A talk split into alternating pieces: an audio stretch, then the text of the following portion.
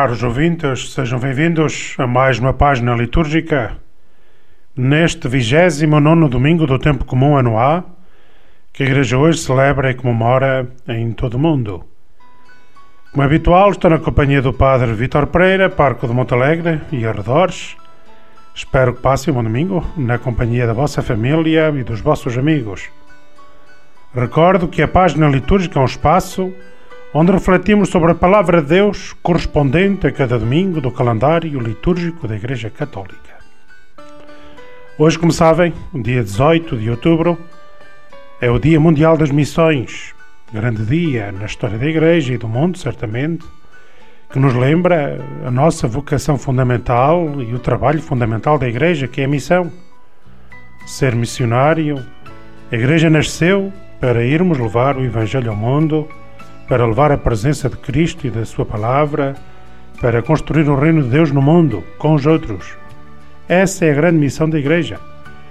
Que não é só para um dia, nem só para este dia, mas este dia é para nos alertar e para nos fazer mais uma vez tomar consciência mais profunda de que devemos ser todos missionários e continuar com todas as nossas capacidades ao serviço da missão da Igreja. Para, para este dia, na sua mensagem, o Papa Francisco diz o seguinte: A missão, a Igreja em saída, não é um programa, um intuito concretizável por um esforço de vontade. É Cristo que faz sair a Igreja de si mesma.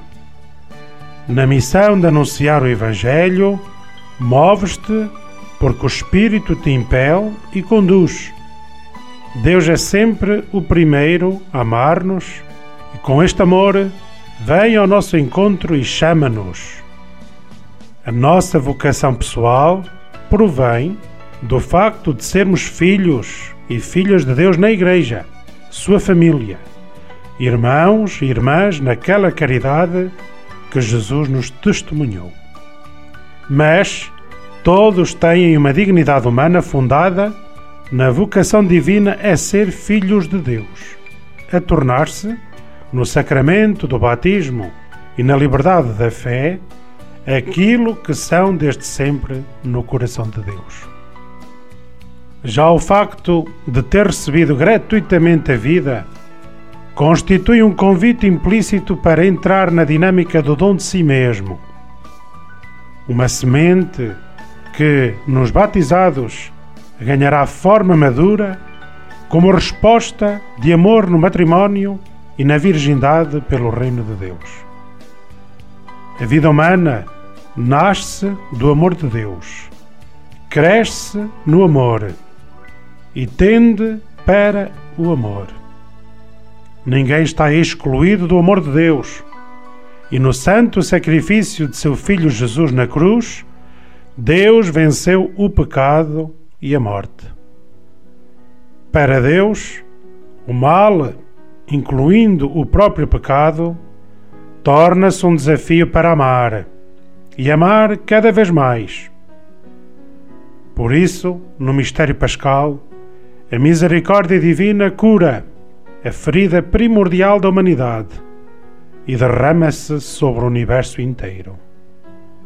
A Igreja, sacramento universal do amor de Deus pelo mundo, prolonga na história a missão de Jesus e envia-nos por toda a parte para que, através do nosso testemunho de fé e do anúncio do Evangelho, Deus continue a manifestar o seu amor e possa tocar e transformar corações, mentes, corpos, sociedades e culturas em todo o tempo e lugar. Não deixemos de acolher estas palavras, como sempre, oportunas e sábias do Papa Francisco. E não deixemos de ser missionários sempre e em toda a parte. Vejamos o que nos diz o Evangelho deste 29 domingo do Tempo Comum, ano A, que a Igreja celebra e comemora em todo o mundo.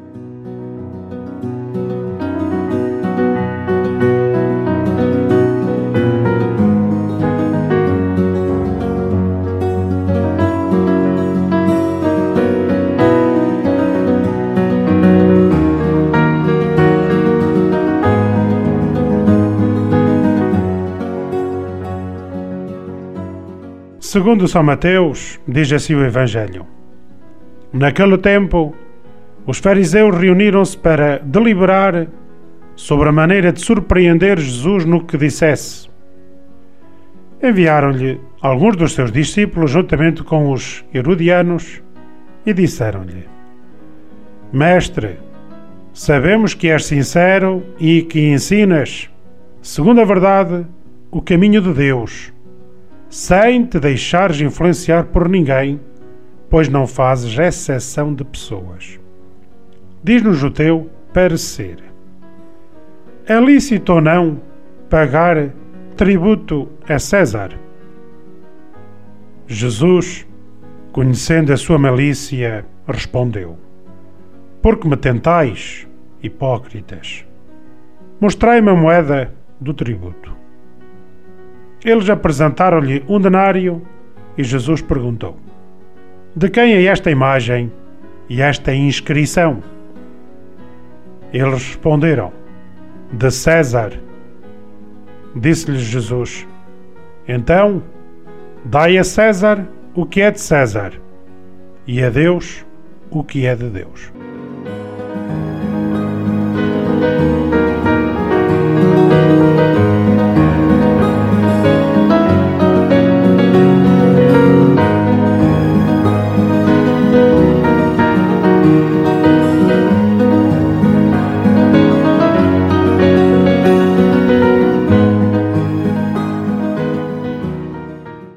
Ambiente de grande malícia e hipocrisia, Jesus é confrontado com uma pergunta enganadora.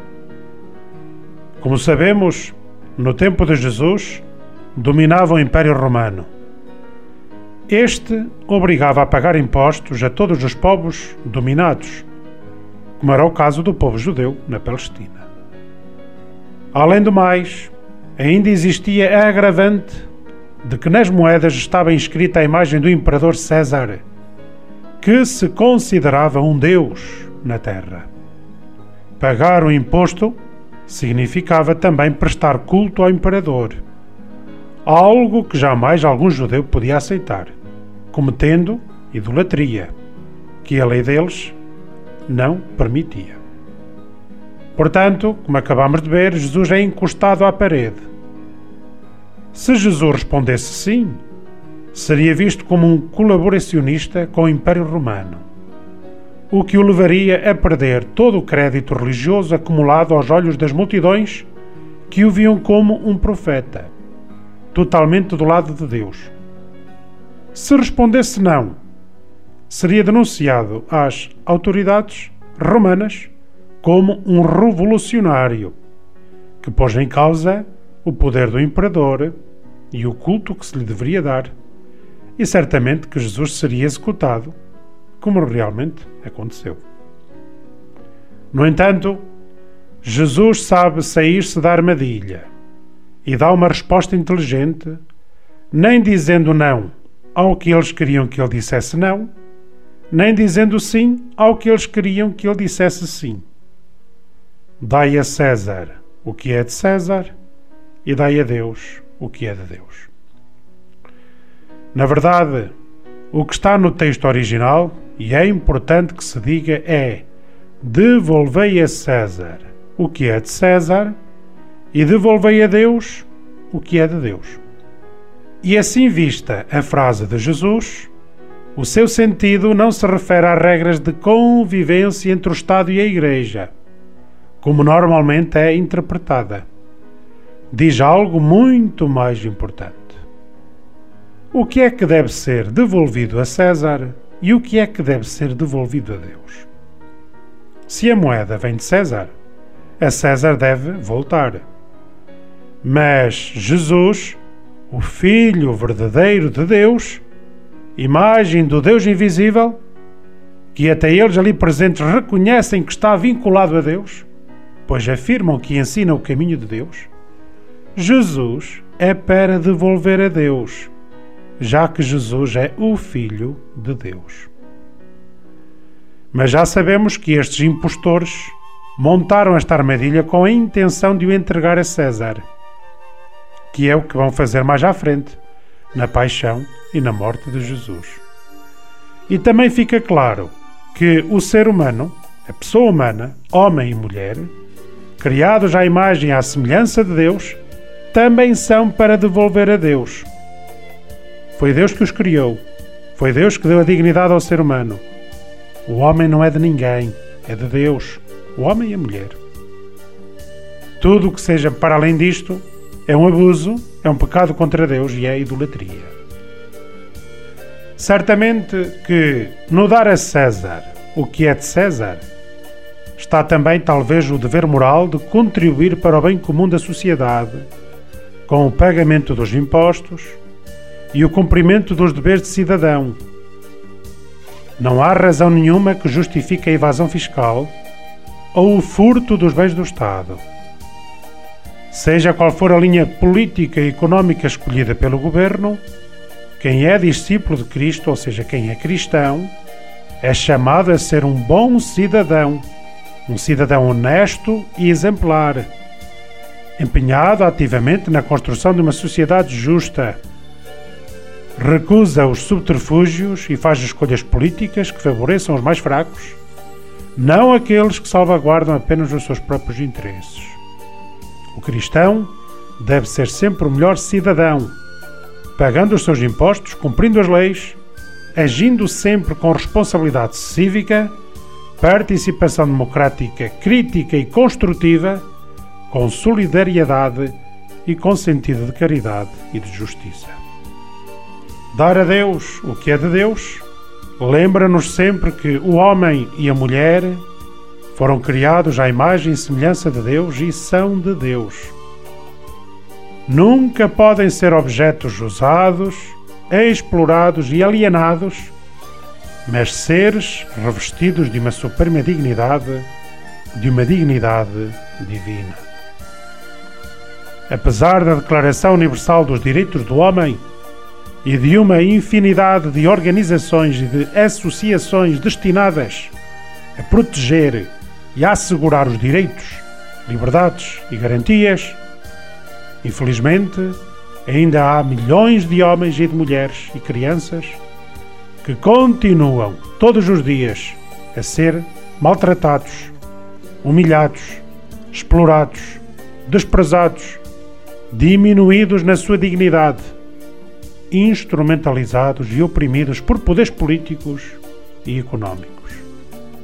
Destruir a imagem de Deus que existe em cada criança, em cada mulher ou em cada homem é um grave crime contra Deus.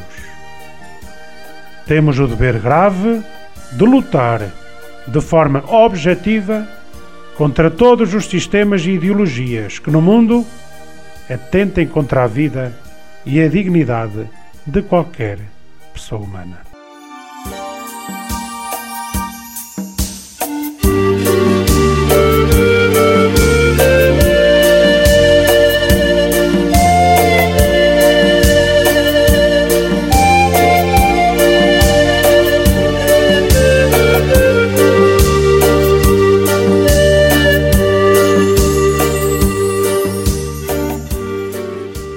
Relativamente ao calendário litúrgico para a semana que vem, não há grandes referências a fazer.